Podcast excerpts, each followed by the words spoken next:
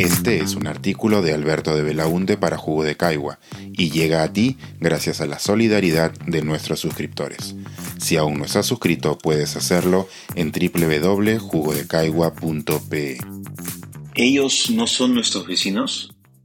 Reflexiones sobre las campañas municipales días antes de la elección.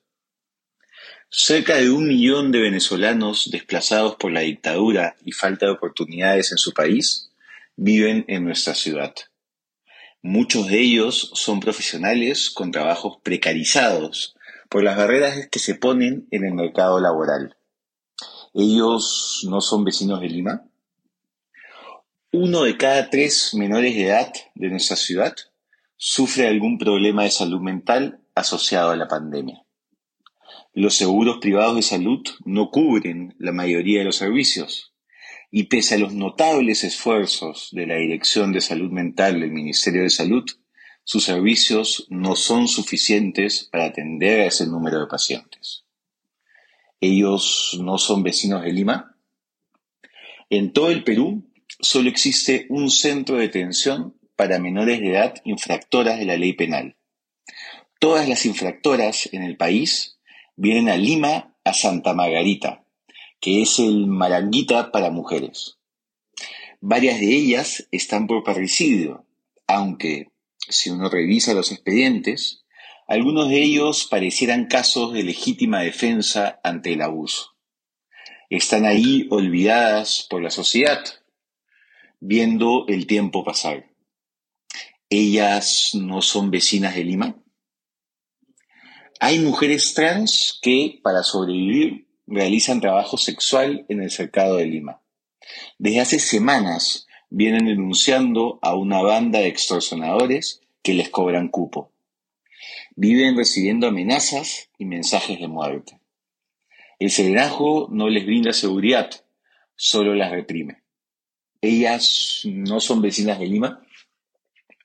A inicios de la pandemia, se reveló que cerca de 6.000 adultos mayores vivían en condiciones de indigencia en las calles de Lima.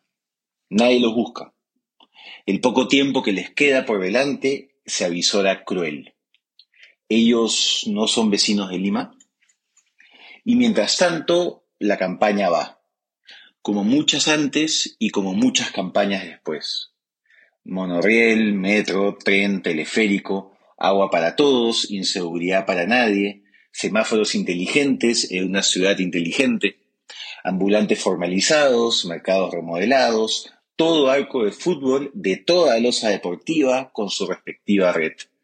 Anillo vial, vía expresa, paso a desnivel, bypass, al centro en 15 minutos, en 5 minutos, en cuestión de segundos, en un abrir y cerrar de ojos calles silenciosas, limpias, verdes, verdísimas, un bosque en el desierto con cientos de escaleras hasta el cielo.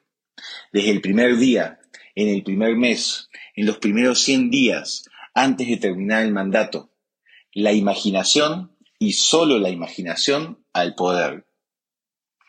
Y si se calman un poco, podrían bajarle la música a los TikTok y escuchar. O mejor aún, mirar. Un buen primer paso para cambiar la ciudad de verdad podría ser mirar a sus vecinos, a todos sus vecinos. Pensar, escribir, editar, grabar, coordinar, publicar y promover este y todos nuestros artículos en este podcast cuesta y nosotros los entregamos sin cobrar. Contribuye en www.jugodecaigua.pe barra suscríbete y de paso envía como suscriptor nuestras reuniones editoriales.